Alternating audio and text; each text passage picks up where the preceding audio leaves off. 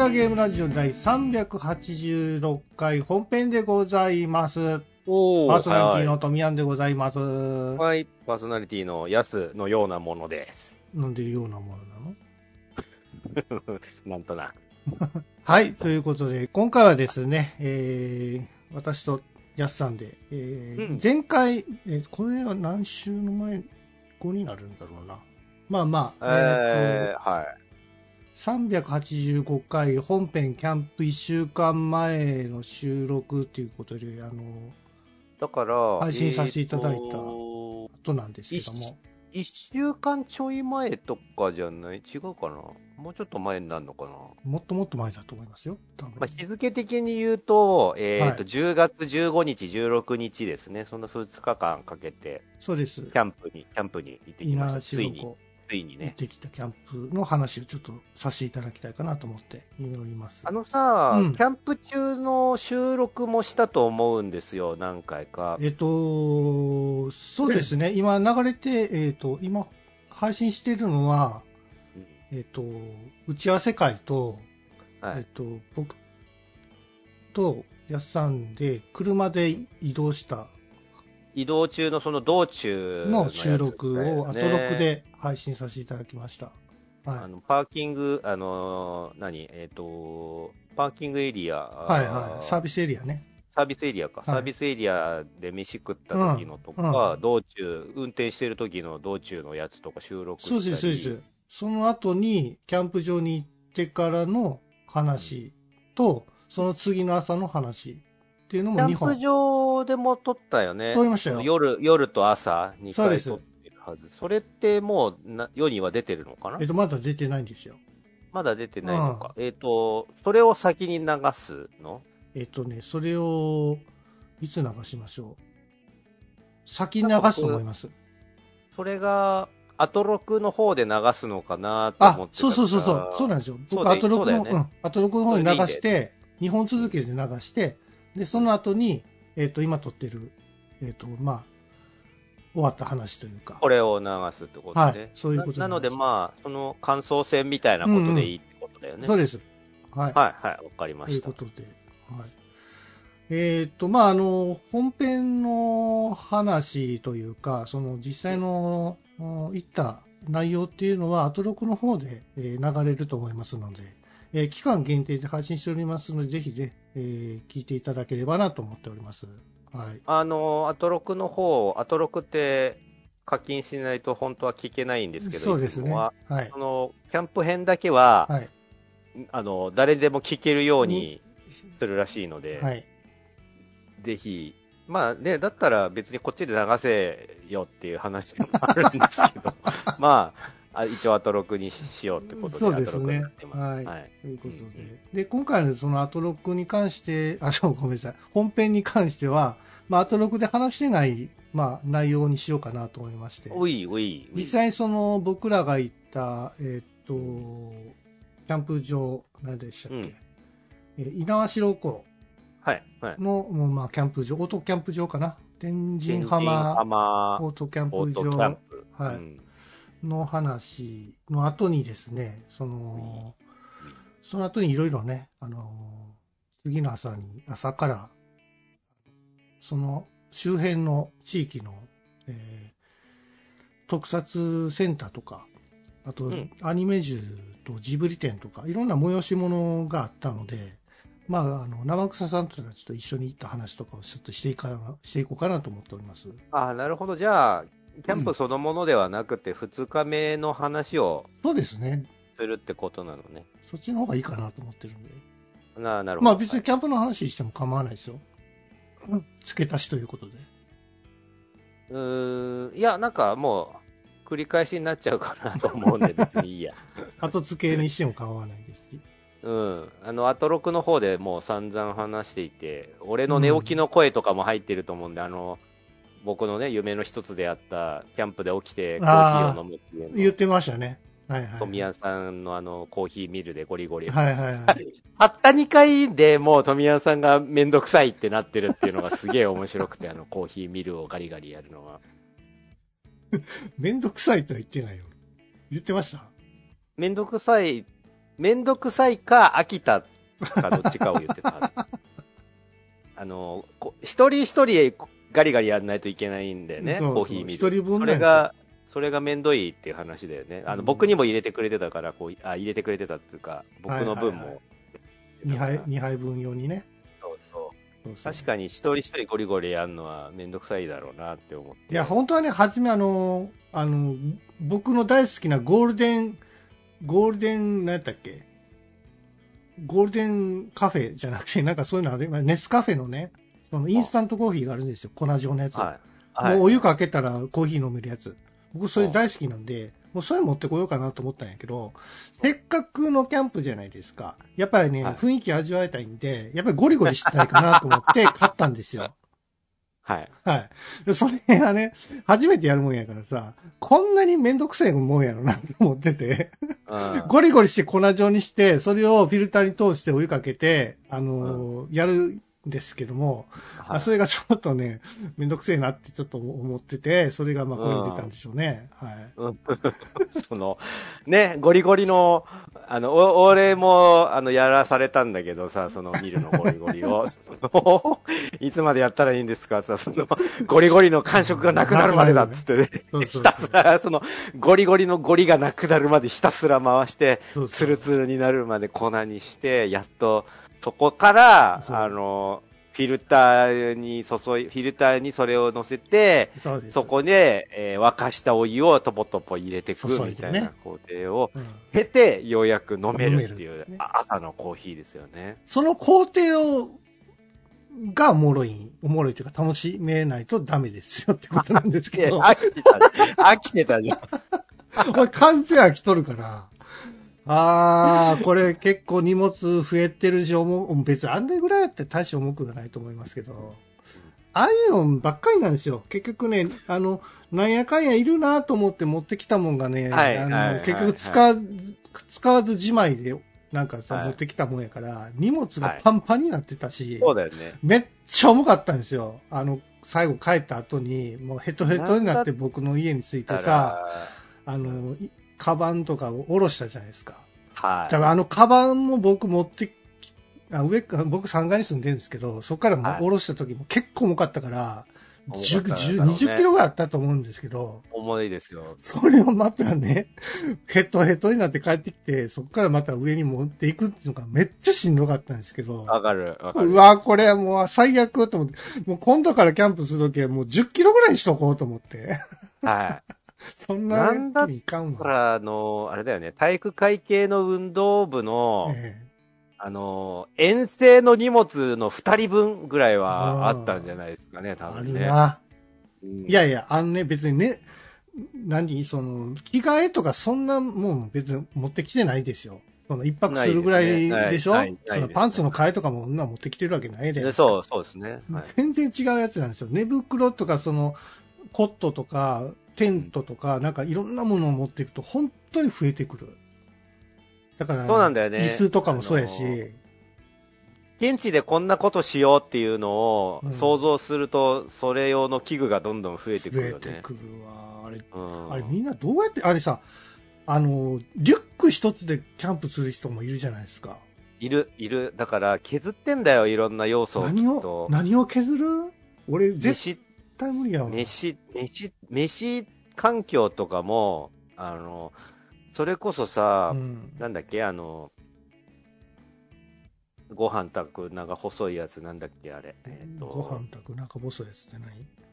あのあコッフェルじゃなくて、何やったっけ？そういうやつやろ？な生草さんが 生草さんがご飯炊いてたやつ。あれを、あれで基本何でも調理したりとかするじゃん。リリロ氏とか、リロさんとかああ、はいはいはいはい。あのー、あれで、はいはい。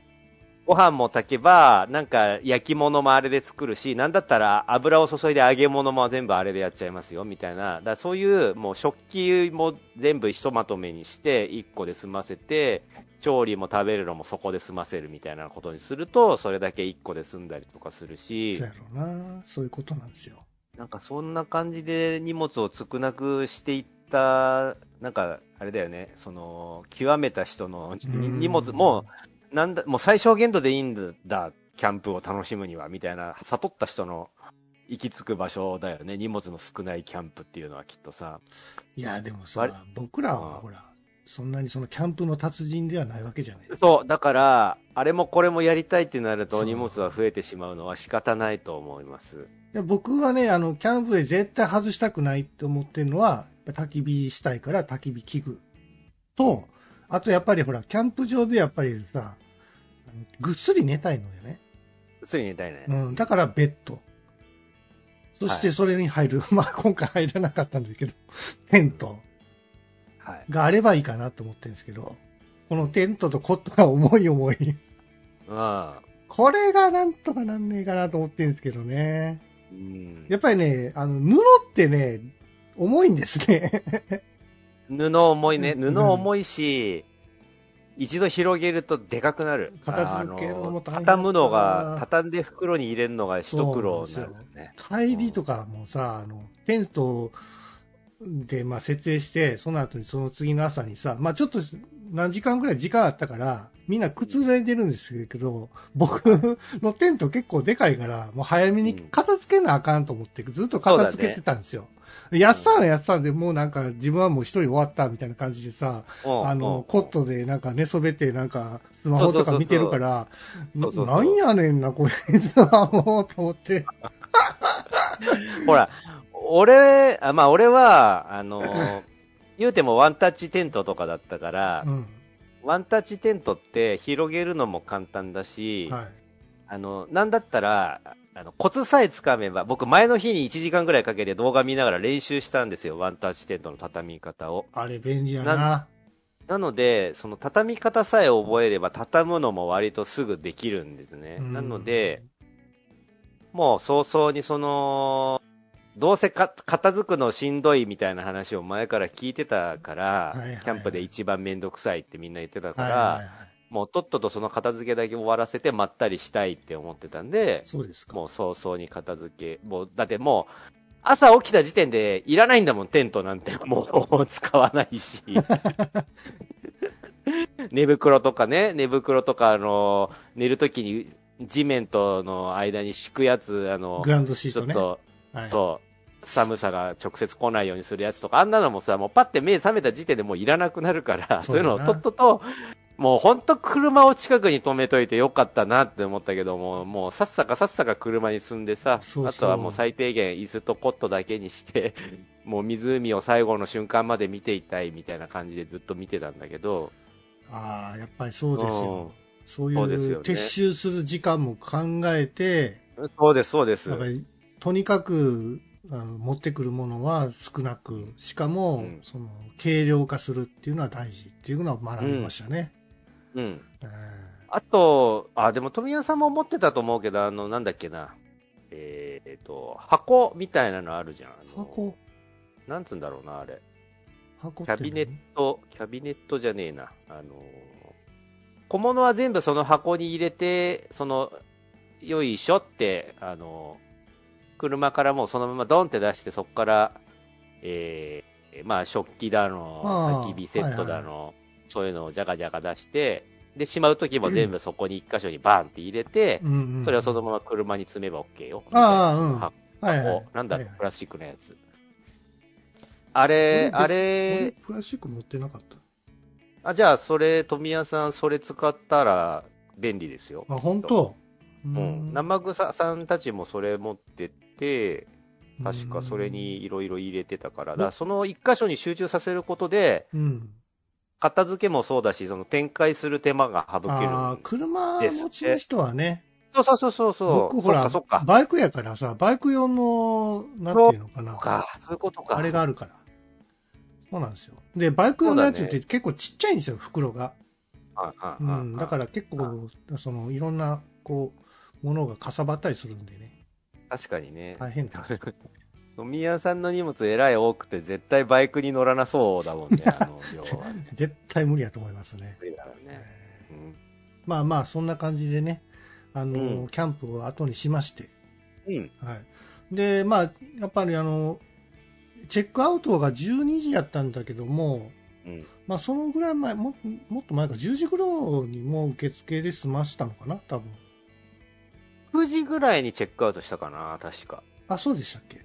うん。で、まあ、ちょっとどうします？みたいな感じで、まあ、安さんの方でちょっとね、あの、買い物がしたいっていうことで、道の駅近くにあったんで、まあ、皆さんでちょっと、その、しょ、ね、お土産でも買いに行きましょうみたいな感じで行ったんですけども、うん。うん。まあまあ、あの実際に、ね、もうコロナ明けっていうこともあって、あのお客さんもだいぶいましたし、だいぶ混んでましたもんね。めちゃめちゃ混んでたね。うんもうそうそう。あそこでなんかヨーグルトがかか買ってましたよね、安さんは。ヨーグルトじゃなくて、なんつったっけな、あの、僕は、えーなんかいろいろ買ってましたよね、そういえば。小物関係。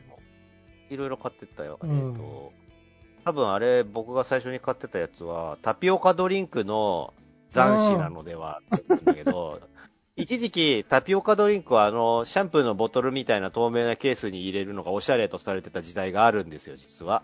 はいで、それで、えー、タピオカドリンクのブームが過ぎ去った今、はその残った透明なシャンプーのボトルみたいなやつがだけが余ってるんで、それに代わるものとしてい。、はあれが出たんじゃないのかなって思うんだけど、い。うんえー、名前は忘れちゃったけど、まあ、ソフトクリーム、ソフトクリームをそのシャンプーのボトルみたいなやつに入れて、で、それと、えー、ジャム。僕、いちごのにしたんだけど、そのいちごジャムとか、いろんなね、オレンジとかブルーベリーとか、そんないろんなフレーバーのジャムを入れて、えー、まあ、ソフトクリームとそのジャムで、えー適度に、うん。えーシャカシャカ振ったりとか時間が経つことによって、その中が混ざると。いい感じに混ざることによって、そのバニラソフトクリームと、えっ、と、フルーツのジャムがいい感じに混ざって、で お姉さんがすごいぶっちゃけてたけど、あの、マックシェイクみたいになりますよって言ってたから、要はマックシェイクなんだ、これは。あっ、て、混ぜそのたかな。ボトルに入った、その、ソフトクリームの溶けたやつを、あの、チューチューチューチューストローです、みたいなドリンク。美味しかった？あれね、めちゃめちゃ実は美味しかったんですよ。えー僕もちょっと気になってたんですよね。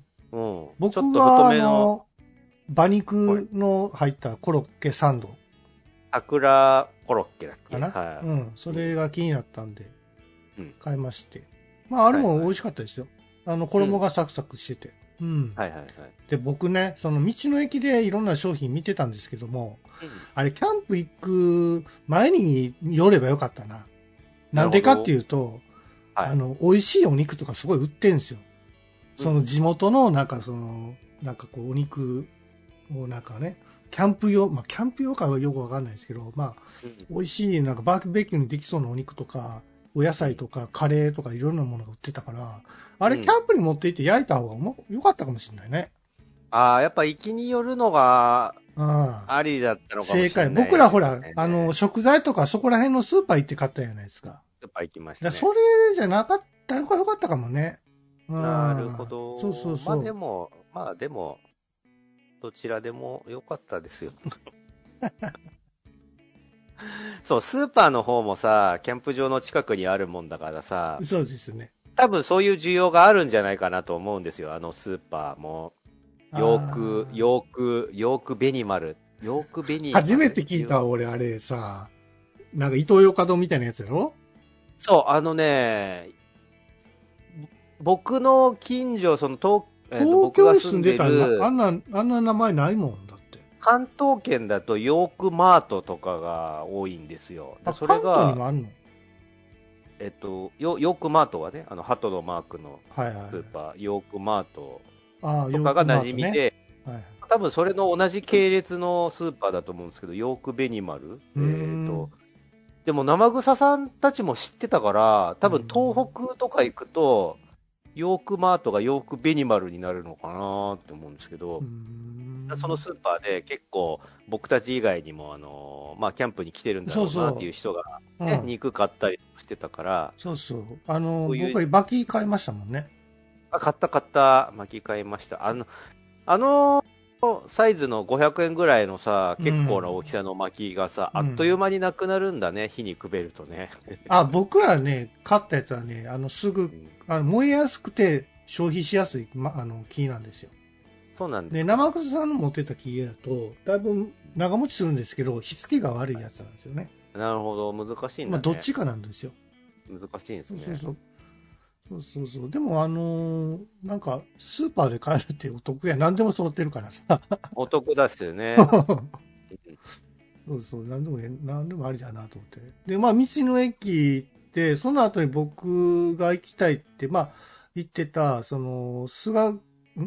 須賀川特撮アーカイブセンターっていうのがありまして、はいはい、ありましたね。まあ、須賀川っていうのはもともと、円谷監督、まあ、ウルトラマンとかね、その、ん特撮の神様と言われている監督なんですけども、それの、その監督の生まれ故郷なんですけども、うんそこの、まあ、その特撮センター、アーカイブセンターっていうのは、ちょっと行きたいなと思って、うんで、あの、直草さんたちもぜひ行きましょうみたいな感じでね、はいみんは。ないで行きましたんですよ。で、うん僕ね、そんな期待しなかったんですよね。うん大したことないかなと思って。そう、僕も甘く見てたというか、ええあの、結局特撮言うても知ってる特撮一個もないじゃんぐらいのオチなのではってそうなんですよ思ってたんです。そうそう。うん村エイジ言うても、まあ、ゴジラとかも有名なか、あのね、監督ではあるんですけども、いろんな特撮やられてたりするから、あの、うんウルトラマンに特化してるわけじゃないと思ってたん、思ってるんですよ。まあね、なんかね、ね。そうそうそうそう。うん。だから、パブ行ってみても、まあ、なんか特撮のなんかこう、撮影機材とか、まあ、しその地味なその白黒の資料ばっかりかななんて思ってたんですよ。文献がちょっとあったりとか。はい、はい。そんなわけじゃなく、意外に見れたっていうか。面白かったね、結構そう、ね。展示物もちゃんとウルトラマンとか、その辺、そういうそのヒーローもののね、あのー展示とか、そのスーツ、スーツの仮面とかもあったりするから、うん。面白いなと思ってたし、あと、その、はいはいあの、新ウルトラマンの監督の樋口監督とか、安野さんとか、いろんな著名な監督さんとかも、このセンターに訪れて、サインとかもね、書かれてて、うんなんか、あ結構な、なんか有名な場所やねんなって思いましたね。そうみたい。いですね。はい。はい、そうです、そうです。でなんか1階、2階にありまして、1階がそういったその資料館みたいな感じで、実際にその特撮で使われてた、えっ、と、まあ、戦艦であったりですね、まあ、そあの、僕らだと、まあウルトラマンのね、あの、はいそ人形っていうんですかね、あのと飛んでる人形っていうんですか。高タイプの人わかるよ飛んでる形。人形あったね。あとは、まあ、メカとかも展示されてたし、めちゃめちゃ嬉しかったのが、俺、ウルトラマン太郎のさ、はいあの、オープニングのね、まあ俺、ウルトラマン太郎の、まあ太郎も好きだけど、そのメカが好きだったんですよ、太郎は。えああんなメカ好きなんですか？あのメカ好きですね。で、あの、太郎、ウルトラマンナンバー6、パーパパーパー、パラパラバンバンバンバンで、その、ワンダバーで、はい。あの、ウィーンって下からこう、回転しながら持ち上がってきたりするあのマシンたちあれがもうめちゃ好きで、しかもあの、発進する前のさ、閉じてるドアがさ、3方向にミヨーンって開くとかいうギミックとかも好きで、あのシーンに出てくるあれのそのものが飾ってあったから、うわ子供の頃大好きだったやつって思ってすげえ写真撮りまくっちゃいました。あ、そうですか。あ、うん写真はね、あの、グラージの方にもアップらしいのか出していいんじゃない？撮影 OK だなったし。えでしね。出しちゃう。はいはいはいはい。はいはいはい。そうなんですよ。まあ、その、うん新ウルトラマンのね、銅像も飾ってあったですよね。新ウルトラマンあったっけ？進化だか。あれ、新やったっけ？か空タイムあったか。新じゃなかった気がするあ、な。本当？まあ、うん撮ったからちょっと上げさせてもらいますわ。そうですねう。ん。で、まあ、巨大な、あの、戦艦とか、なんかね、あの、本当に昔に使われてた、あの、まあ、もうね、疲れてるから、その、まあ、現存はしてるけど、すごい風化してるんですよね。うん。だからそれを修復する映像とかも見れたりするから、なかなか見応えはあったり、あと2階に上がるとジオラマとかもね、あったりしてて。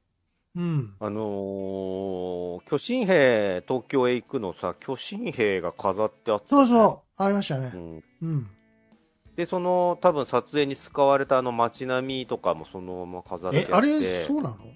あれ違うかな？あれは、あれ、兵あの、前、巨神兵店に行った時に、あれと同じのが飾ってあった気がするんだけど。あ、そうですか。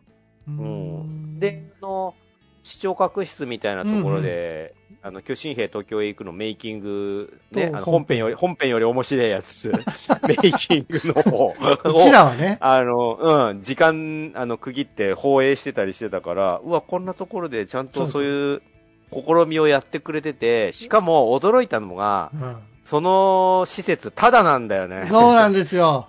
無料なのよ。そんだけのものが見れて無料なのね。そうです。すごい？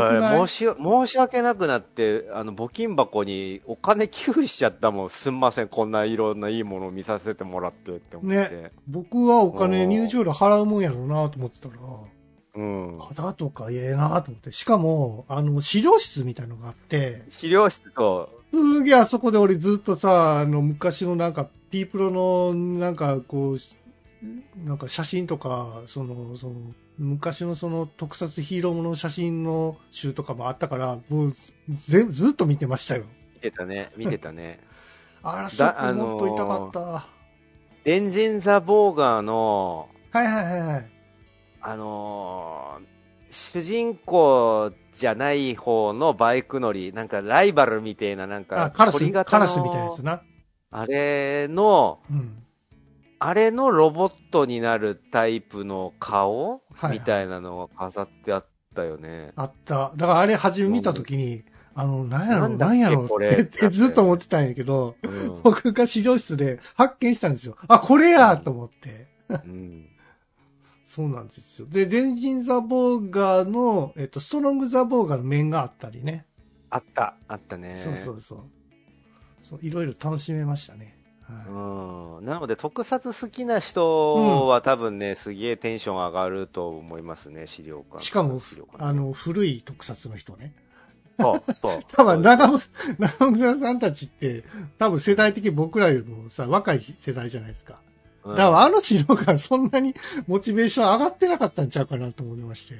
あのジェットジャガーとか見させられても、何ですか、この歯がむき出しになったロボットは。そうそうそうそうそう。一生懸命、ここれあの、アニメでアレンジされて、エヴァンゲリオンにも出てきてるんですよ、みたいなそうそうそう一生一生懸命パスしてたんだけど、俺は。意外にその辺の世代間っていうのがちょっと。こっちに出てましたけどね。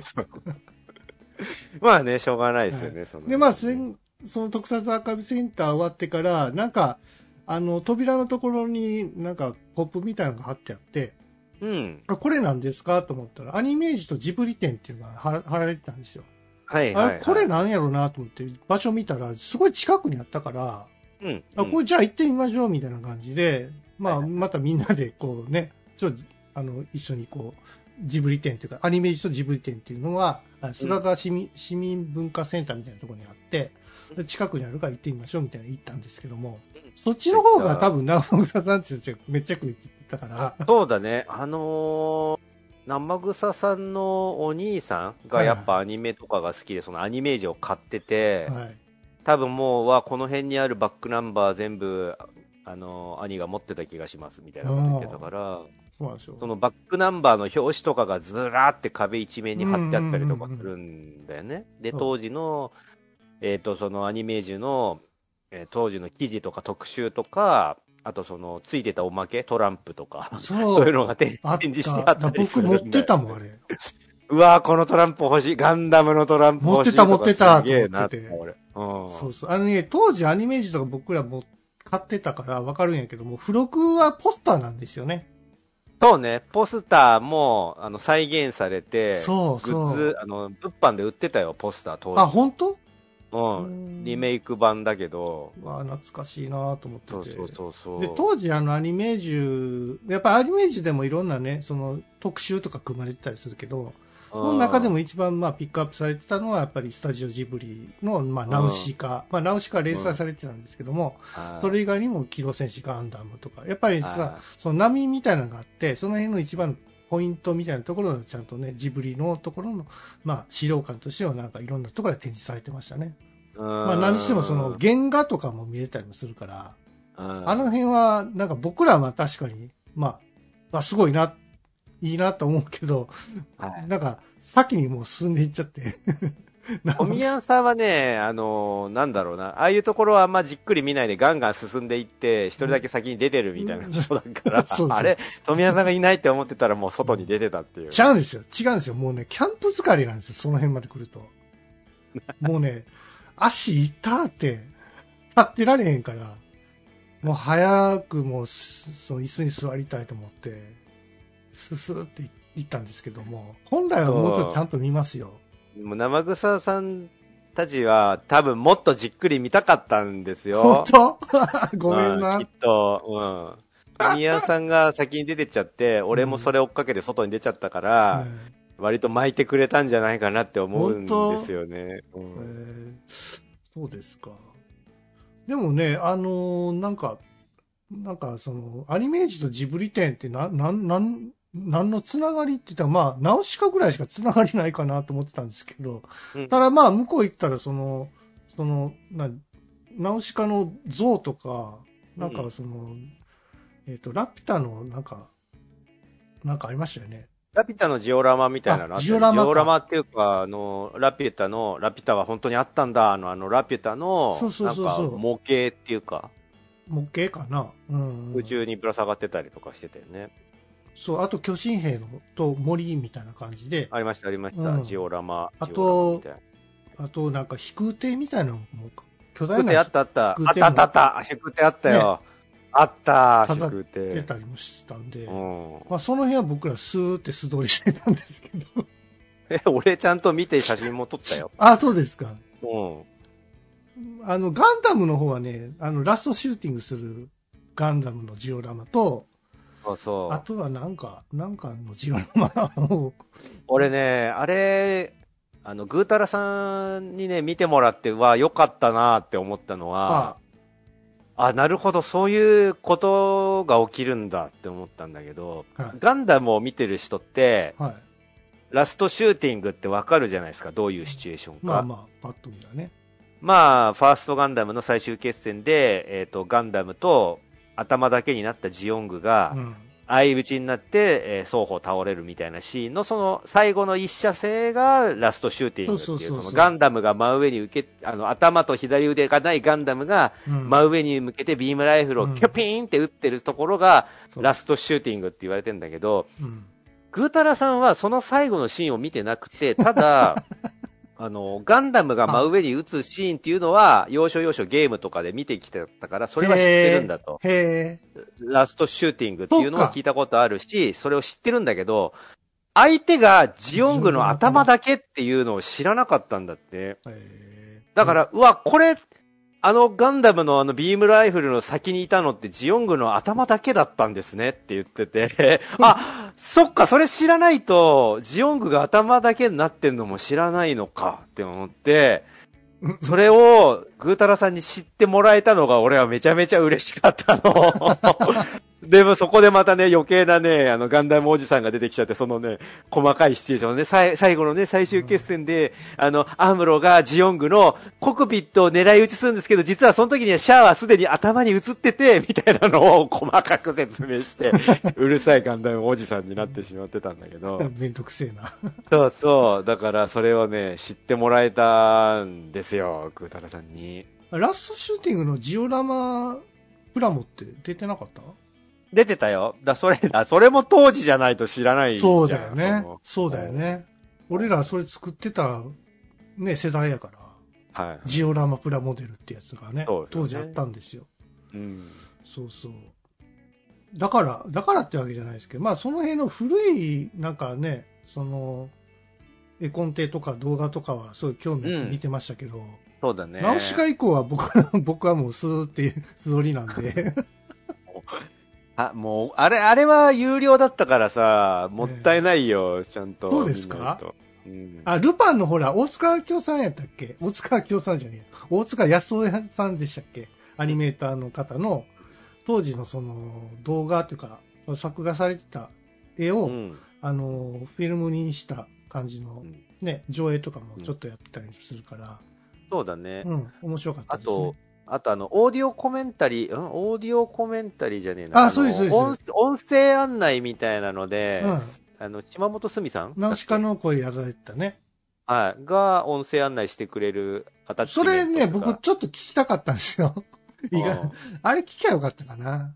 オプション、そう、それあったら多分、富谷さんは飽きずに楽しめたんじゃないね。れ、なんかさ、あの、古谷さんバージョンとかもさ、それもちょっとやってくれると嬉しかったんやけどね。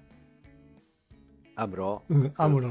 ああいう解説系は好きじゃ、あの、よくやってるじゃないですか。やってますね。古谷さんってさ、うんやってます、メカニック系とかね。やってるやってる。車の番組とかやってるから。ちょっと聞きたいななんて思ったりするんですけど。あわかるわかる。俺ね、あのー、うわ、この号のアニメージュ、今でも欲しいってなっちゃったのが、はあオーガス特集のね、ーオーガスね。はい。回があって、はい。まあ、オーオーガス、その、マクロスの番組で、ですね僕、割と、あ、好きやったに負けず劣らず好きだったんですけど、得意点、得意点ね。はいはいではいはい。得意あの。ね、オーガス特集のアニメージュに、うん。モームのピンナップがついてて、えモームってね、主人公があの古い市場、あ古い古物骨董品屋で購入するポンコツのあのロボットの女の子なんですよ。で、めちゃめちゃ可愛いんだけど、うん。そのモームがね、僕当時好きで、うんモームね、その、もうガラクタ、あのね、店の主人にガラ、あの、あ、なんかあちこちもう凹んでて、あの、ガラクタなんで、あの、売り値がつかないんだよ、みたいなことを雑に扱われてる女の子を、その主人公が買い取って、うん。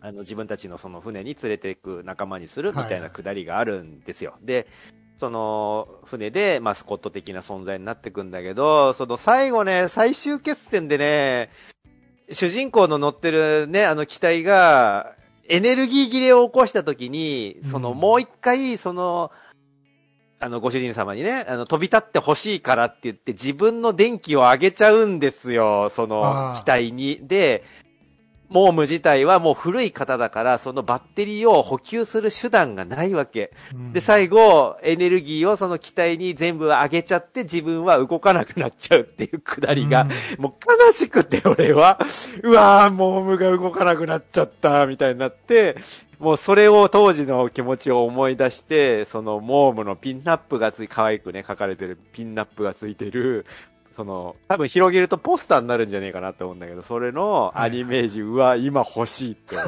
ごくなってしまった、見てて。あ、そうですか。うん。僕はね、安彦さんの多分作画の、あの、自筆、直筆の、なんかはいね、原画とかも見れたりするしたんで、はい。それは良かったかなってですよね。あったね。ありましたね。うん割と貴重な資料とか手書きのなんかラフとかそういうのがいっぱい展示してあった。そうそうそうそうう。。ああいうの僕大好きなんで。うん。うん。いいですよね。キャラクターデザインの変遷みたいなのがね。うんうんそうそうそうそうやったりとかしましたねそう。ですね。うんで、まあ、アニメージュとジブリ展は、まあ僕がさ早々に離脱してですね、皆さんは、そう、だから LINE で、あの、もう、なんだったらお二人は先に行ってていいですよ、みたいな LINE が来てたから、なめぐささんたちから。でボーケーっと待ってたら、マヤスさんがどこにいるんですかって言われて、ああ、じゃあうん合流しないといけないなと思って、ずーっと僕ね、あの、なんか座って、座ってへたれてたんですよ。はいはい。で、まあ合流して、ちょっと腹減りましたねってことで。うん。で、じゃあどっか飯食いに行きましょうかと思って。それな、俺もう最大の失敗がそれなんだよね、今回の旅行というかキャンプの。そうそうそうそう。甘く見てたわ、と思う。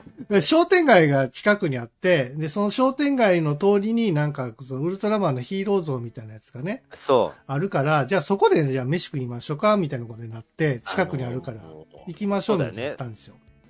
その須賀川町ってさ、はい。そのさっき富谷さんも言ってましたけど、円谷英二さんの生まれた土地だから、はい。もう町を挙げて、そうそう。町を挙げてっていうか、もう、ウルトラマンで盛り上げていこうみたいな町なんですよね。だから、市役所の真ん前にウルトラの父像がで,、でっかいのが立ってたりとか、そうなんですよ。で、その町のメイン通りにも、各所に、そのウルトラマンとかウルトラ怪獣の立像みたいなのが立ってるわけですよ。そうそう。だから、まあそれを見がてら、どっかしらで、いい感じの店を発見できたら、そこに入ってご飯にして、うん。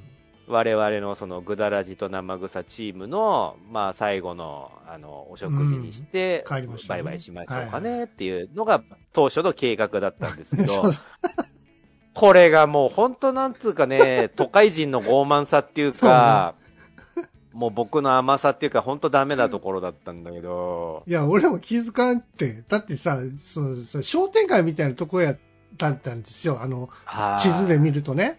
はいこれがさ、大体ほら、なんか、ぎ、谷中銀座ぐらいかなと思ったら、意外にその、縦長なんですよ。めっちゃ長いんですよ。そうだね。なんか、2車線ぐらいあって。俺がさ、距離めっちゃあって、しかもなんかあの、感覚、店のか、店っていうかね、なんか、店もなんか、なんか、あるかどうかわからんような感じなんですよ。スカッとしてる、すすっからかんななんか商店街みたいな、商店街っていうほどでもないレベルですよ。うん。それで、本当に飯屋探すのがすごい大変で、あーあの、まあ、ウルトラマンのね、そのモニュメントはいっぱいありましたよ。そうだ、それ自体はね、見るの楽しかったんだよね。ちゃんと。で、そう、歩いてたら、あの、まあ、いずれメシアに行くやろうなと思って、ずっと、あの、ね、見ながらあ歩いてたんですよ。駅の方向に向かって。そしたら、全然見つからへんのな。あの、行けども行けども、もうだいぶ歩いたよ。1キロめっちゃ歩いた。どころじゃないよね。いや、そんなに歩いてないかもしれんけど、もうキャンプいや、疲れが、1キロは、1キロは絶対歩いてるよ。キャンプ疲れでもうね、足くたくたなんですよ。だって、2時過ぎぐらいから歩き始めて、1時間以上は絶対歩いてるから、そやべ、行けども行けども店がねえとか思って、ででう。そうそうそう。Google マップでさ、食事どころとかレストランみたいなので検索して、一応うんあるはあるんですよ。あるはあるんだけど、そうなんですよ。その、時間的に。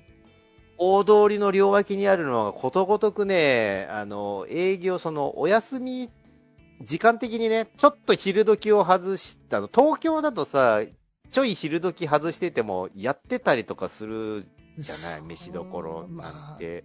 うんまあね。うん繁華街だったら特になんだけど。ちょうど悪かったんですよ、僕らもね。あの、そうそう3時ぐらいだったん外れですよ。ちゃってたからね。うん。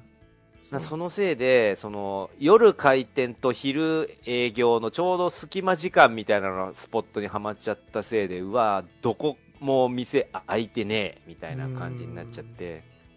で、か、か、カフェみたいなところ入っても、ま たあの、まあ、しょうがないからカフェでお茶、お茶しつつなんか軽食食えたらもういいかって思ったそのカフェで4人入れますかねつって、あ、じゃあそこのテーブルでいいですけど、ただ、一人ずつコーヒーを入れてくんでめっちゃ時間がかかります、みたいなことを言われて、あ、この人も本格的にミルでガリガリやってうん、一人ずつとぼとぼとぼとぼ入れるスタイルのお店だわ。こ、こいつは本物やと思って、折れちゃうわさす。がに、さすがにそこでいっぱい時間取るのも、ね。あれだし、と思っうんたら、もうその、カフェ以外はもうほぼほぼ食事どころはもう空いてなくて、入れないみたいな感じになって、もうしょうがないなってことで、とぼとぼまた行ったき道をまた帰り、ああ、何もなかった感じですよ。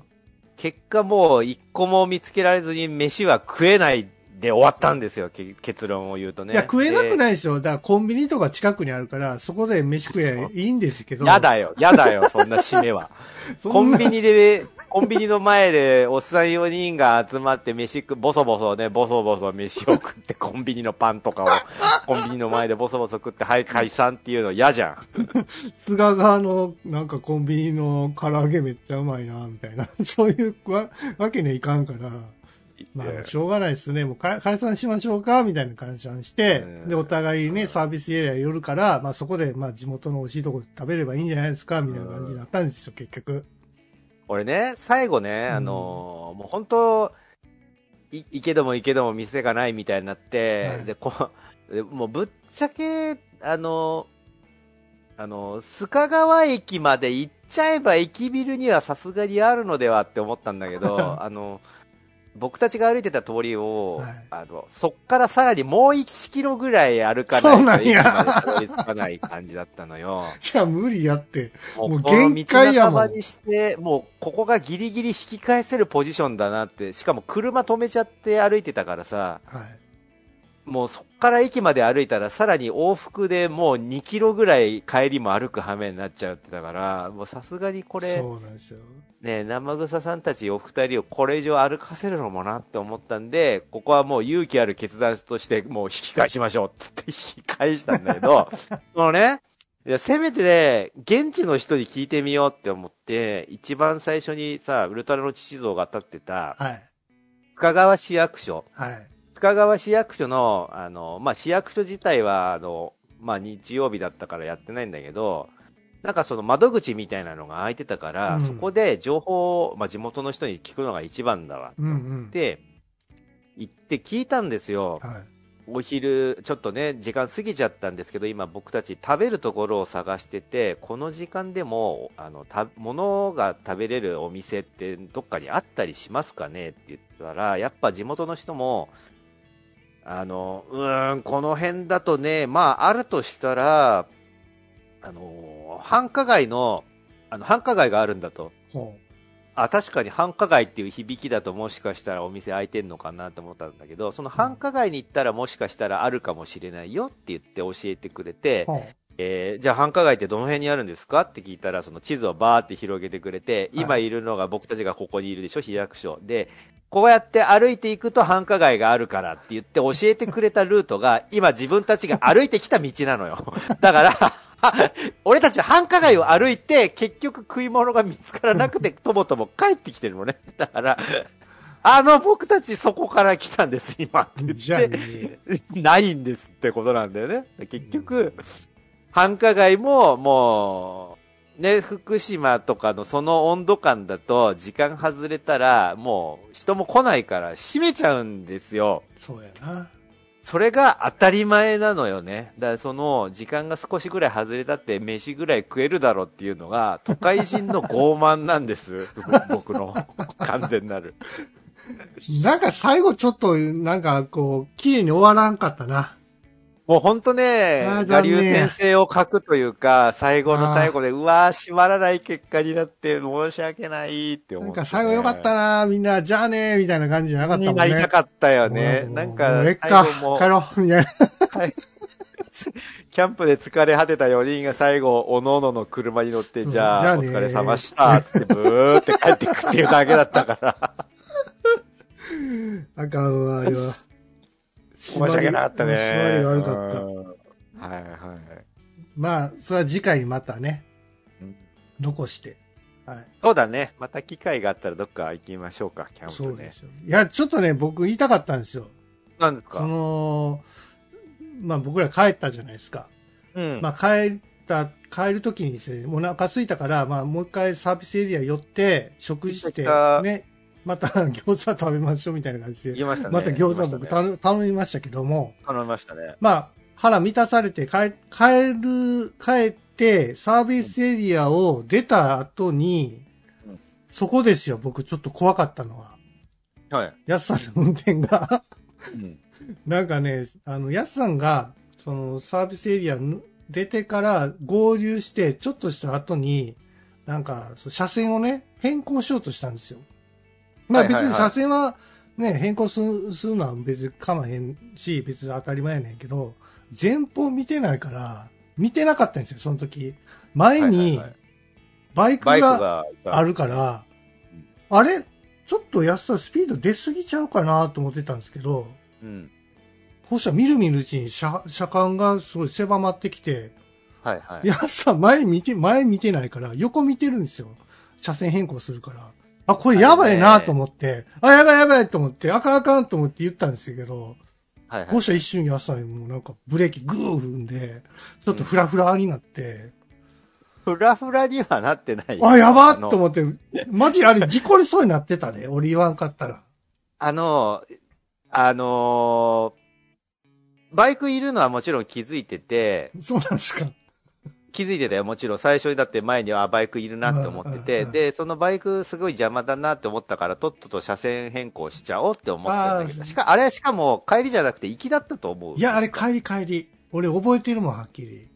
え、行きじゃないちゃうっかて、だから飯食った後やねんって。そんなタイミングだっけ、うん。そうそう。そっか、行きだったら収録に入ってるか。入ってる入ってる。行きは、ほら、行きは事故車を、事故車を見たのか。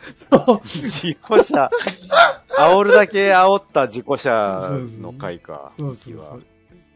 自己車が、あの、見、見っけて、で、その横になんか、これからキャンプ行くんやろなっていうのをね、少年たちが、すなんか、ドヨーンとした空気で立ちすくはいはい。んでいたのを覚えてるってやつでしょ？ね、こうはなりたくないよね、みたいに言った回だよね。そう、帰りなんですよ。そう。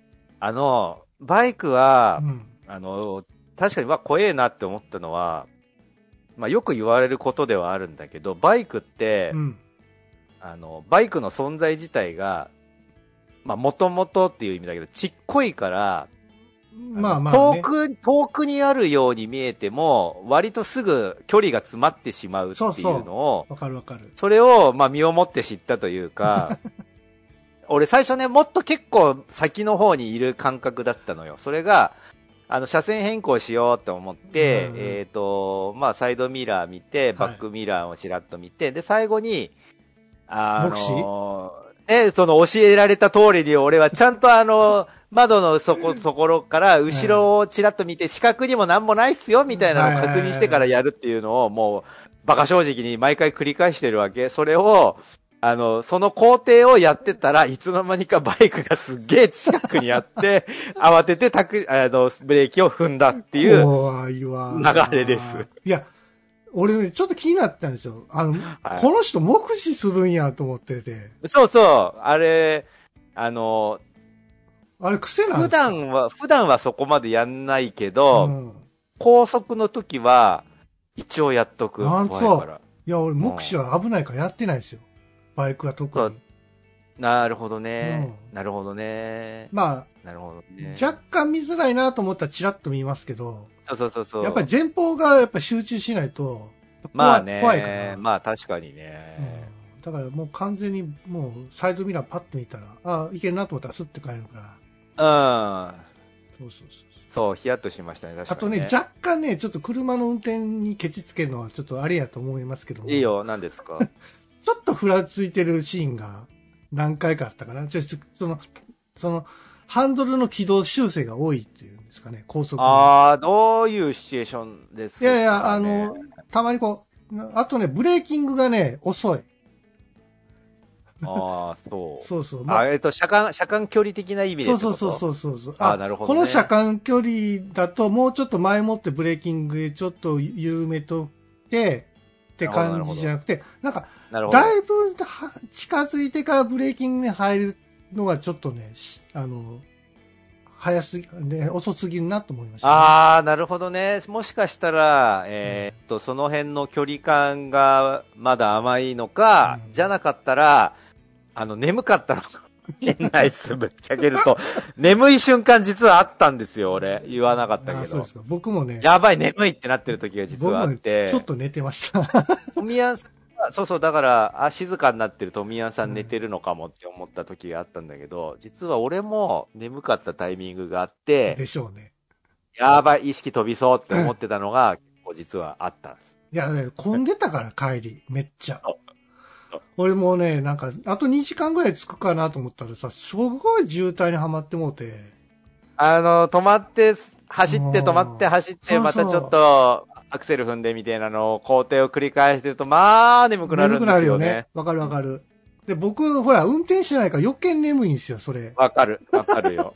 だから、もう、結構、結構寝てたかもしれん。うん。うんそうだから、ああいうのはな、自動運転欲しいなと思いますよ。確かに、いいですね。き切り替えて安全になるような。まあ、安さんはね、自動運も転する前にね、あの、カーナビは買っといた方がいいよ。カーナビじゃねえ。カーナビねあの、何やったっけ？カあーカーーナビナビじゃねええや。えっ、と、ドライブレコーダー。ドライブレコーダーはね、ドライブレコーダー、絶いざという時の絶対買った方がいい。うん。なるほどねそう。なるほどね。そうそうそう。まあまあ、まあ、楽しい。まあ、無事、無事故がなかっただけでもよかったですよ。そう、無事帰ってこれて、そのおかげでこうして、このね、ね配信したりとか、アトロクの音源、あの音源撮ってる時もさ、俺たち事故ったらこの音源、あの、流せないんだよねって言いながら撮ってたから、そうそうそうそう。こうやって流せてるってことは無事に帰ってきて、ええよかった。帰ったてこれたことの証拠なんで、そうですよよかった、よかったうんですよ。結果的には良かったってことですよ。はいはい、ねはい。で、また次回もね、そういうね、キャンプとかも本当に行きたいなと思っておりますので、そうですね。はい。できればそういうじ、ね、寒い方がいいと思うんですよ、夏よりも。うん。だからまあ、はいはい今年できれば1回、まあ来年のね、早々というか、まあ春ぐらいにもまた1回ぐらいやりたいなと思っておりますので、うん。はい。うんまあその時はまたね、こういった感じで、あの、皆さんにお伝えできればなと思っておりますので、よろしくお願いします。そうですね。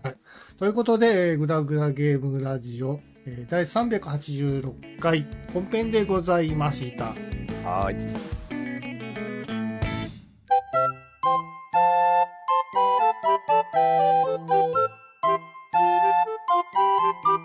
グダグダゲームラジオ。